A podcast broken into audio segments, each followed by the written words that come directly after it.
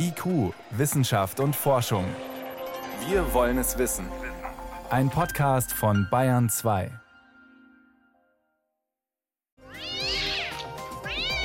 Was macht die Katze in der Nacht? Ha, wer sowas vom Schlafzimmerfenster hört, der weiß, sie kämpft, droht. Vielleicht eine Artgenossin, vielleicht ein unbekannter Gegner. Doch was machen die Vierbeiner, wenn sie ganz lautlos durch Vorgärten und Parks streifen? Das möchten Wissenschaftler mit moderner Technik herausfinden. Wie? Das ist Thema bei uns heute. Außerdem geht es um kreative Singvögel, um eine datenfreundliche Plattform für Videokonferenzen und neue Studien zu AstraZeneca. Wissenschaft auf Bayern 2 entdecken. Heute mit Miriam Stumpfe. Rund 42 Prozent der Menschen in Deutschland sind schon mindestens einmal gegen Corona geimpft. Angefangen hatte es mit den Impfstoffen von BioNTech und Moderna. Später kam der Impfstoff von AstraZeneca hinzu. Und den gab es immer wieder viel hin und her, für wen er besonders geeignet ist, für wen nicht. Doch klar ist, ohne AstraZeneca hätten wir noch längst nicht so viele Menschen geimpft wie bisher. Aber er wird genau beobachtet. Zum einen, weil viele Geimpfte von starken Impfreaktionen berichtet haben, zum anderen, weil in sehr seltenen Fällen spezielle Hirnvenenthrombosen aufgetreten sind. Diese Woche ließ eine Meldung aufhorchen, dass Forscherinnen und Forscher Verunreinigungen im Impfstoff gefunden hätten. Meine Kollegin Yvonne Meyer hat sich die Studie angeschaut. Was genau haben Sie denn da untersucht? Die Forscherinnen und Forscher aus Ulm, die haben Impfstoff von drei verschiedenen AstraZeneca-Chargen untersucht und haben dann überraschend viele Eiweiße und Eiweißreste gefunden, die da eigentlich nicht hingehören sollen. Und das ist eben diese Studie, die aber momentan erstmal nur ein sogenanntes Preprint ist, ist also noch nicht in einem Fachmagazin erschienen. Eiweißreste. Wo kommt sowas denn her? Ja, da muss ich jetzt mal kurz ausholen. Der Impfstoff von AstraZeneca, das ist ja ein sogenannter Vektorimpfstoff. Der funktioniert über ein Transportvirus, in dem die Erbinformation für dieses Spike-Protein drin ist. Und dieses Transportvirus, das muss man vorher im Labor vermehren. Jetzt hat man aber ein Problem, denn Viren, die sind keine Lebewesen. Das heißt, man muss diese Transportviren in menschlichen Zellen quasi im Labor anzüchten. Also wenn man den Impfstoff produziert. Genau, wenn man den produziert. Und dann kann man sich vorstellen, dass da schon eine ganz schöne Suppe am Ende zusammenkommt. Man hat dann Transportviren für den Impfstoff, Reste von den menschlichen Zellen und auch irgendwelche Virenbruchstücke, denn in der Herstellung, da geht immer mal ein Virus auch kaputt. Das ist also ganz normal. Und darum wird eben so ein Vektorimpfstoff dann auch gereinigt, bevor der dann abgefüllt wird. Und das kann man offenbar besser und schlechter machen? Ja, die sagen, es sind zu viele Eiweiße und Eiweißreste. Und es ist auch nicht das erste Mal, dass man sowas findet. Eine andere Forschergruppe der Uni Greifswald, die hat vor einigen Wochen auch bei AstraZeneca-Chargen ebenso erhöhte Eiweißwerte gefunden. Ja, und sind diese Eiweiße, die da rumschwimmen, sind die denn problematisch? Das vermuten diese Forscher zumindest. Ich habe mit denen gesprochen und die könnten sich vorstellen, dass diese Eiweißstücke, die da im Impfstoff drin sind, für diese starken Impfreaktionen bei AstraZeneca verantwortlich sein könnten. Davon erzählen ja viele, dass man starkes Fieber und Kopfschmerzen am Tag nach der Impfung kriegt. Und die Herleitung wäre jetzt so, der Körper, der nimmt eben alles, was in diesem Impfstoff drin ist, als fremd wahr und das Immunsystem bekämpft dann eben alles und nicht nur dieses Spike-Protein. Und darum ist dann vielleicht die Impfreaktion bei AstraZeneca so stark. Und könnte damit auch die viel zitierte Nebenwirkung der sogenannten Sinusvenenthrombosen zusammenhängen, also diese schwere Komplikation, die ganz selten auftritt? Ja, das ist nicht ganz klar. Aber Forscherinnen und Forscher der Uni Greifswald haben dazu eine Theorie aufgestellt. Denn die vermuten, dass durch diese starke Reaktion des Immunsystems kurz nach der Impfung da könnte bei ganz, ganz wenigen Menschen ein, sie nennen das evolutionär alter Teil des Abwehrsystems getriggert werden, mhm. also angestellt werden. Ein schlafender Drache, so nennen die das. Und dieser schlafende Drache, der löst dann nach zwei Wochen Thrombosen aus. Aber ganz geklärt ist es auch noch nicht. Es gibt viele vielleicht, man könnte, man vermutet, so ganz geklärt ist es nicht. Was fängt denn jetzt die Zulassungsbehörde, die Europäische Arzneimittelbehörde damit an? Ja, das hat mich auch interessiert. Die habe ich angefragt und per Mail haben die mir geantwortet. Also erstens, sie kennen die Studie aus Ulm, aber sie haben eben darauf hingewiesen, dass das ein Preprint ist und dass man das noch extern bewerten müsse. Und sie weiß aber auch eben von diesen Verunreinigungen und hält sie aber momentan für unbedenklich. Mhm. Wenn sowas im Raum steht, ist es nicht ganz zufriedenstellend, aber es bleibt uns nichts anderes übrig, als abzuwarten, oder? Vor allem, weil man einfach noch zu wenig darüber weiß. Alle Forscherinnen und Forscher, mit denen ich gesprochen habe, die sagen, dass wahrscheinlich mehrere Faktoren zusammenkommen müssen, um zu diesen gefährlichen Blutgrinseln im Gehirn zu führen. Das ist ja auch wirklich eine sehr, sehr seltene Nebenwirkung. Mhm. In Europa gab es 150 Fälle bei 17 Millionen verimpften Dosen. Und da wird auch noch viel weiter geforscht. Und mittlerweile gibt es auch Vermutungen, dass zum Beispiel Beispiel der DNA-Abschnitt im AstraZeneca-Impfstoff nicht optimal abgelesen werden könnte. Aber auch das ist noch sehr vorläufig. Da muss man abwarten, ob sich das bestätigt. Also, dass da in der Zelle das nicht so reibungslos funktioniert, wie man sich das vorgestellt hat. Genau, und dass das dann wieder Wirkungen in den Blutgefäßen haben könnte. Ja gut, und was heißt das jetzt nun für den Impfstoff von AstraZeneca? Es gibt ihn und er ist nicht so wahnsinnig beliebt, aber die Behörden sagen bislang, ja, es ist aber weiterhin zugelassen und wir sollten ihn verimpfen.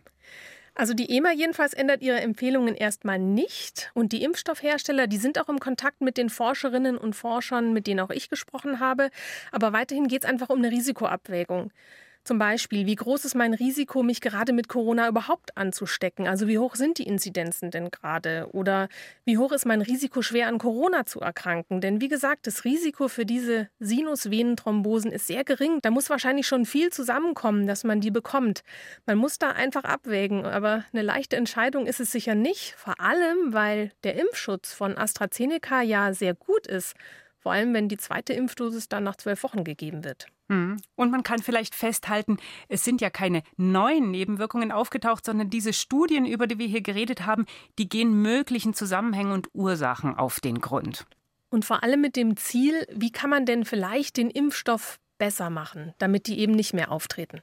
Neue Studien zum Impfstoff AstraZeneca. Das waren Hintergründe von meiner Kollegin Yvonne Meyer. Vielen Dank. Danke.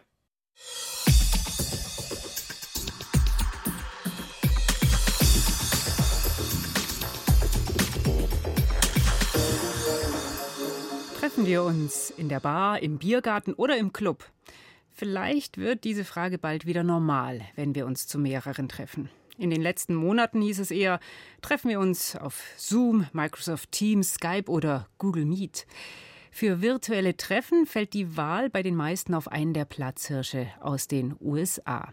Gibt es als Basisversion ja auch gratis, allerdings wir zahlen dann meistens mit unseren Daten. Wer Persönliches per Videokonferenz lieber datenschutzkonform besprechen will, der muss sich schon umschauen. Es gibt Visavit, die Konferenzlösung aus Bayern, die kostet aber Geld und richtet sich eher an gewerbliche Nutzer und Nutzerinnen. Für rein private Anwender hat die Initiative Freifunk München eine Konferenzplattform aufgesetzt. Florian Falzeder hat sie sich genauer angesehen. Wer mit anderen eine Videokonferenz abhält, gibt ganz schön viel von sich preis wenn man eine App auf dem Computer oder Smartphone installiert, aber auch wer nur über den Browser konferiert, erklärt der Jurist und Referent bei der Berliner Datenschutzbeauftragten Matthias Bergt zum Beispiel sämtliche Metadaten, wer mit wem spricht, wie lange und wer sonst noch dabei ist, wo diese Leute letztlich sitzen, über die IP-Adressen, welche Spracheinstellungen sie haben. All das, also da kann man sich unendlich viel eigentlich vorstellen, welche Daten man dort noch abgreifen kann. Nur wenn man den Browser nutzt und sich nicht einmal anmeldet. Wer eine App installiert, gibt meist noch mehr von sich preis, gerade bei den größten Anbietern Zoom, Google und Microsoft mit Teams und Skype, allesamt US-amerikanische Unternehmen. Und wie der Europäische Gerichtshof letztes Jahr festgestellt hat, gibt es erhebliche Datenschutzschwierigkeiten in den USA, weil die Geheimdienste ein praktisch unbegrenzten Zugriff auf diese dort verarbeiteten Daten nehmen können und weil sogenannte Nicht-US-Personen, wozu Menschen gehören, die in Europa wohnen, keinerlei Rechtsschutzmöglichkeiten haben gegen derartige Zugriffe. Für die Berliner Datenschutzbeauftragte bewertet Bergt verschiedene Videokonferenzanbieter mit einem Ampelsystem. Die großen Platzhirsche aus den USA, alle rot. Besser schneiden viele kleinere europäische oder deutsche Anbieter ab. Das hat einen ganz einfachen Grund, die DSGVO, die Europäische Datenschutzgrundverordnung. Dass mit den Daten der Nutzer kein Schindluder betrieben wird, dafür müssen europäische Anbieter garantieren. Für Unternehmen oder Behörden als Nutzer ist das Pflicht. Für Privatleute nicht, aber Datenschutz wäre auch hier nett, haben sich vor gut einem Jahr die Netzaktivistinnen und Aktivisten von Freifunk München gedacht und eine eigene Videokonferenzlösung aufgesetzt. Wir setzen auf sogenannte Datensparsamkeit, wie das so schön neudeutsch heißt. Das heißt, wir speichern keinerlei Adressdaten, man muss sich bei uns nicht anmelden. Jeder kann einfach ohne Tracker oder sonstiges einfach damit machen, kann das benutzen, fertig aus. Sagt Wolfgang Landsberger von Freifunk München. Mit einer Handvoll Gleichgesinnter betreut er das System, das sie vor gut einem Jahr aufgebaut und Stück für Stück verbessert haben. Alles in ihrer Freizeit, ehrenamtlich. Damit sie das überhaupt machen können, brauchen sie aber die nötige Hardware, die im Hintergrund alles am Laufen hält. Server. Und auch die sind gespendet von vielen beruflichen Kontakten der Freifunker, also von großen Internetfirmen aktuell über 60 Server, die über 7000 Nutzer gleichzeitig verbinden können. Wir haben sehr viele Gönner, die uns hier immens unterstützen mit Servern, also wirklich mit richtigem Blech. Also wir haben da wirkliche Hardware-Server, nicht unbedingt nur virtuelle Sachen und so weiter, wie man es eigentlich heutzutage macht. Virtuelle Maschinen reichen nicht, haben nicht genug Leistung für Videokonferenzen. Die größte Herausforderung aber war, dass das System auf mehreren Servern geschmeidig läuft. Im Zentrum die Open-Source-Software Jitsi Meet. Einen einzelnen Server aufzusetzen, mit Jitsi heißt er dann Video Bridge, kein Problem. Ein ganzes System aber wenn ich mehrere Server habe, dann möchte ich natürlich mehrere lastverteilende Sachen drin haben, dass ich nicht alle auf einen habe und die Video Bridge halt sagt nur, äh, nö, ich kann nicht mehr und alle Viere von sich streckt. Deswegen Load Balancer davor, der das sauber trennt. Aber es muss halt auf der anderen Seite auch dafür Sorge getragen werden, dass man in derselben Session landet, egal auf welcher Videobridge man eben ist. Und das ist die ganze Logik, die halt eben in diesem Load Balancer drin steckt und auch relativ schwer am Anfang war, sauber umzusetzen. Verschlüsselte Kommunikation zwischen den Servern oder auch Videokonferenzen aus einem Firmennetz mit restriktiver Firewall heraus All diese Herausforderungen haben die Freifunker nach und nach gelöst. Den laufenden Betrieb machen sie sich leicht, erklärt Landsberger. Da läuft viel automatisiert. Auch das zeigt einmal mehr, da sind absolute Profis am Werk, sagen auch Fachleute, die mit dem System nichts zu tun haben. Udo Schneider etwa, IT-Sicherheitsexperte bei Trend Micro. Man geht heute immer mehr davon weg, jeden einzelnen Server von Hand zu streicheln, sag ich mal. Also man, man hat halt keine Haustiere mehr als Server, sondern hat halt eher ich sag mal, große Rinderfarmen, also macht eine sehr stark automatisierte Verwaltung dieser Serverfarm. Und auch das ist aber Erfahrung. Das heißt, selbst wenn ich sage, die Server werden heutzutage automatisiert, das ist ja kein großer Aufwand mehr für die Administratoren. Ja, aber es ist ein riesen Erfahrungsaufwand, ein riesen Erfahrungsschatz, Erfahrung, die den Freifunkern auch geholfen hat, die ersten Attacken auf ihr System besser einzuschätzen und abzuwehren. Sogenannte DDoS-Angriffe, gezielte Überlastungen, meist mit Hilfe von Bots, die das System in die Knie zwingen sollten. Nur das Glück für die Freifunker, der erste Server, den die Angreifer ins Visier nahmen, war ziemlich gut abgesichert. Der war nämlich gesponsert vom IT-Sicherheitsunternehmen Cloudflare, erinnert sich Annika Wickert in einer Online-Konferenz. Sie ist die Chefarchitektin des Systems. Und dann einen Abend kriege ich von einem Kumpel, der eben bei Cloudflare arbeitet, eine Nachricht mit, was ich jetzt schon wieder gemacht hätte, dass ihr Münchner Rechenzentrum gerade ein bisschen kaputt ist. Und dann kam raus, ja, jemand hat gerade versucht, so ein 40 Gigabit DDoS zu laden. Ja, das haben die aber natürlich schnell im Griff gehabt. Nach anfänglichen Startschwierigkeiten haben die Freifunker in München es geschafft, ein sicheres und stabiles Videokonferenzsystem aufzubauen, das Privatmenschen oder auch Schulen, alle, die es nicht kommerziell nutzen wollen, auch nutzen dürfen. Datenfreundliche Plattform für Videokonferenzen. Bayern 2 Reporter Florian Falzeder war das über die Plattform Freifunk Meet. Bayern 2. Wissenschaft schnell erzählt. Und das macht heute mein Kollege Helmut Nordwig. Und da geht es unter anderem um Bakterien in Städten. Und um das ganz charakteristische Spektrum an Einzellern, das nämlich jede Stadt für sich hat. Das ist das Mikrobiom, so wie in unserem Darm. Das ist ja auch individuell verschieden. Und jetzt hat sich gezeigt, als Forscher in 60 Großstädten auf der ganzen Welt Proben genommen haben, von Bussen und Bahnen, von Sitzen, Drehkreuzen, Haltegriffen, Fahrkartenschaltern, dass sie da mit Erbgutanalysen mehr als 5000 verschiedene Mikroben finden konnten. Mhm. Und die waren aber unterschiedlich. Ja, die waren unterschiedlich, darunter waren auch viele unbekannte. Eine kleine Gruppe, so etwa 30 Bakterienarten, die gibt es überall. Zum Beispiel das Hautbakterium, das zur Akne führt, gibt es auf der ganzen Welt. Aber der Rest, der ist je nach Stadt unterschiedlich. Und das ist natürlich interessant für die medizinische Forschung. Die kann jetzt zum Beispiel hergehen und schauen, verändert sich das Mikrobiom irgendwo? Also Gibt es da einen Krankheitsausbruch oder steht einer bevor? Und außerdem sind diese Bakterien nicht nur auf Oberflächen, sondern auch auf dem Boden. Und die Schuhe nehmen die auch laufend auf. Wenn man jetzt die Schuhe von irgendjemandem hat, dann kann man mit 90 Prozent Wahrscheinlichkeit als Forensiker zum Beispiel sagen, wo der Betreffende in der letzten Zeit gewesen ist. Am verräterischen City-Mikrobiom. Ja, jetzt geht es um das Thema Sonnenschutz. Nächste Woche, da soll das Wetter ja sonniger werden, Gott sei Dank. Mhm. Forschende in den USA haben jetzt ein korallenfreundliches Sonnenschutzmittel entdeckt. Das Problem bei Sonnencreme ist nämlich oft, dass problematische Inhaltsstoffe sind, äh, drin sind. Die sind für uns schlecht, weil es hormonähnliche Bestandteile sein können. Die können aber auch Lebewesen im Wasser schaden, Korallen eben zum Beispiel. Jetzt haben die Wissenschaftler entdeckt, dass ein bekannter Farbstoff, der heißt Methylenblau, dass der auch gut vor UVA und UVB-Strahlung schützt. Damit verhindert er Sonnenbrand und die Schädigung der Hautzellen. Methylenblau, ist die dann auch blau? Der Farbstoff schon, aber der ist stark verdünnt dann in dieser Sonnencreme. Das sieht man also nicht. Mhm. Tests mit Korallen haben dann gezeigt, die Tiere überleben sogar bei einer ziemlich großen Menge. Also ganz anders als bei herkömmlichen Sonnenschutzmitteln und in der Medizin. Da wird Methylenblau bereits verwendet. Es ist also verträglich.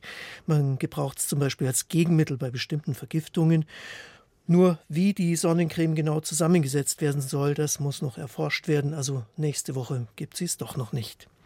So, und jetzt geht es noch um einen besonders musikalischen Vogel, nämlich die amerikanische Spottdrossel. Die ist in den USA so häufig wie Stare bei uns und bisher dachten Forscher immer, diese Spottdrossel ahmt gerne andere Vögel nach. Spott deswegen. Ja, deswegen. Tatsächlich macht sie aber was Eigenes draus, so wie Menschen komponieren.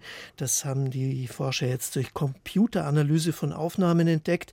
Da äh, werden Motive aufgegriffen und verändert. Da gibt es dann mehrere Strategien, zum Beispiel hier. Da ahmt die Spottdrossel zuerst den Blauher nach und dann verändert sie die Klangfarbe. Oder gleich noch ein Beispiel. Da ist zuerst der Goldspecht und die Spottdrossel ändert die Tonhöhe. Okay, beim zweiten hat man es ganz gut gehört. Kreativ ist sie. Ja, in der Tat. Und da hat sie auch noch andere Möglichkeiten. Die kann ein Motiv deutlich langsamer singen als das Original sozusagen oder auch viel schneller. Und dieses Verfremden, das kennen wir ja auch in der Musik, zum Beispiel wenn DJs samplen oder wenn Beethoven Variationen komponierte. Experimentierfreudige Singvögel, also die Spottdrosseln. Außerdem gab es noch korallenfreundliche Sonnencreme und bakteriellen Fußabdruck aus Städten. Helmut Nordwig hat uns diese Meldungen mitgebracht.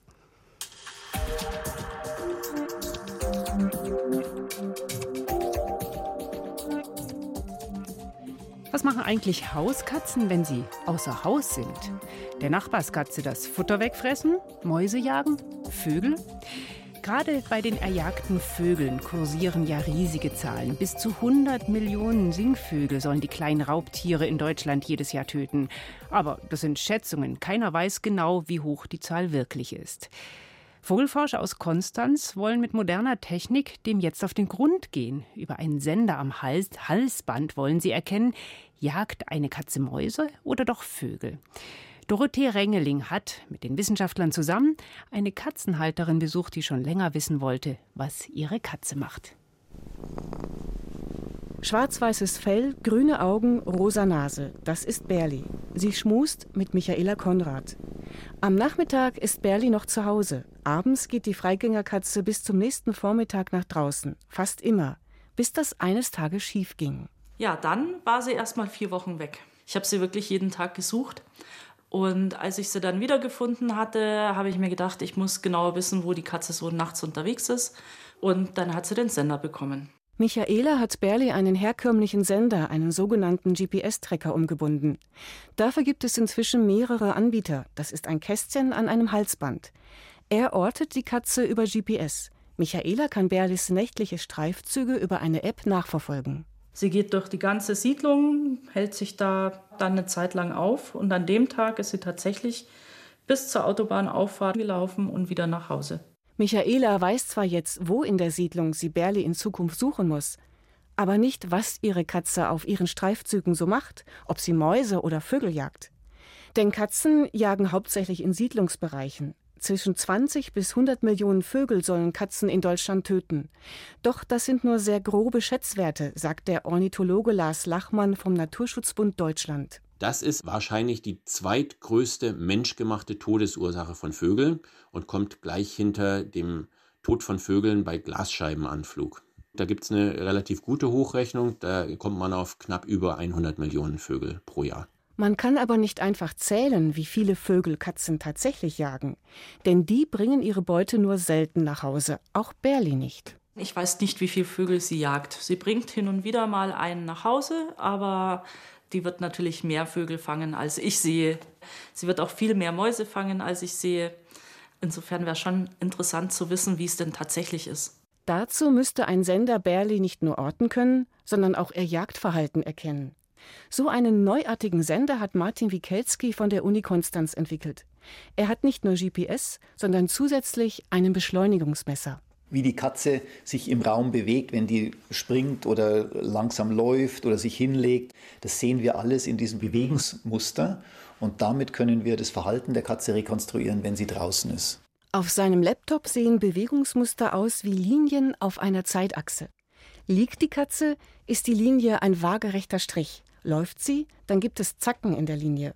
Aus diesen Mustern lässt sich das Verhalten der Katze ablesen. Zum Beispiel die Ansitzjagd auf eine Maus. Bei der Maus geht sie an das Mausloch hin, setzt sich hin, hört vielleicht die Maus und wartet, wartet, wartet, bis die Maus aus dem Loch kommt und springt drauf. Das Bewegungsmuster zeigt eine lange, waagerechte Linie mit ein paar winzigen Zacken. Am Ende ein Riesenausschlag nach oben und unten. Da springt die Katze los. Bei einem Vogel ist das anders. Da schleicht sich eine Katze an. Vögel sind ja dauernd unterwegs, das heißt, die Katze sieht irgendwo einen Vogel, schleicht sich an, sitzt dann im Gras, bewegt sich so ein bisschen hin und her, ist gestresst, will unbedingt losspringen und springt dann schnell los. Das Bewegungsmuster zeigt jetzt eine stark gekräuselte Linie, die sich zusätzlich auf und abschlängelt. Am Ende dann der riesige Ausschlag. Also wir verstehen wirklich ganz genau, was die Katze macht, wenn sie draußen ist. Mit dem neuen Sender wird Martin Wikelski bald eine Studie machen und ihn dazu an ca. 100 Bürgerwissenschaftler herausgeben. Michaela Konrad durfte ihn schon mit Berli ausprobieren. Martin Wikelski kommt extra mit der Auswertung der Bewegungsdaten bei ihr zu Hause vorbei. Jetzt bin ich ja mal wirklich gespannt, was meine Katze in der Nacht wirklich so treibt. Ob sie Vögel jagt, ob sie Mäuse jagt oder was sie so tut. Berli war wieder in der Siedlung unterwegs. Was zeigt ihr Bewegungsmuster? Sie sitzt da, geht immer näher an diese Stelle dahin mhm. und das muss eine Maus sein, weil also sie bleibt am Boden, dann springt sie hier los, springt auf die Maus drauf und erwischt sie auch und dann fängt sie offensichtlich an, die Maus zu fressen. Also das sind dann diese typischen Fressbewegungen. Regelmäßige Bögen, die auf und ab gehen. So sehen die Bewegungsmuster aus, wenn die Katze an der Maus kaut. Später erwischt Berli noch eine zweite, aber keinen Vogel. Ich bin total begeistert von dem Ergebnis. Es freut mich total, dass meine Katze scheinbar nicht unbedingt eine Vogelmörderin ist. Schon bald können ausgewählte Bürgerwissenschaftler mit den Sendern arbeiten. Am Ende der Studie wird Martin Wikelski die Daten dann hochrechnen und hoffentlich genauer wissen, wie viele Vögel in Deutschland von Katzen getötet werden. Und vielleicht kann die neue Technik auch dabei helfen, die Vögel besser zu schützen. Wer das schon jetzt machen möchte, für den hat Lars Lachmann vom Naturschutzbund Deutschland einen Tipp. Der wichtigste Tipp für Katzenbesitzer ist, die Katzen jetzt zur Brutzeit, insbesondere von Mai bis Juli, vor allem morgens und vormittags im Haus zu behalten. Denn das ist die Zeit, wo Jungvögel zum ersten Mal aus dem Nest fliegen und besonders tollpatschig sind und Katzen nicht ausweichen können. Katzenpfade. Ein Forschungsprojekt möchte herausfinden, was Katzen außer Haus so treiben. Mehr dazu zeigen wir morgen Abend auch im BR Fernsehen in Gut zu wissen um 19 Uhr.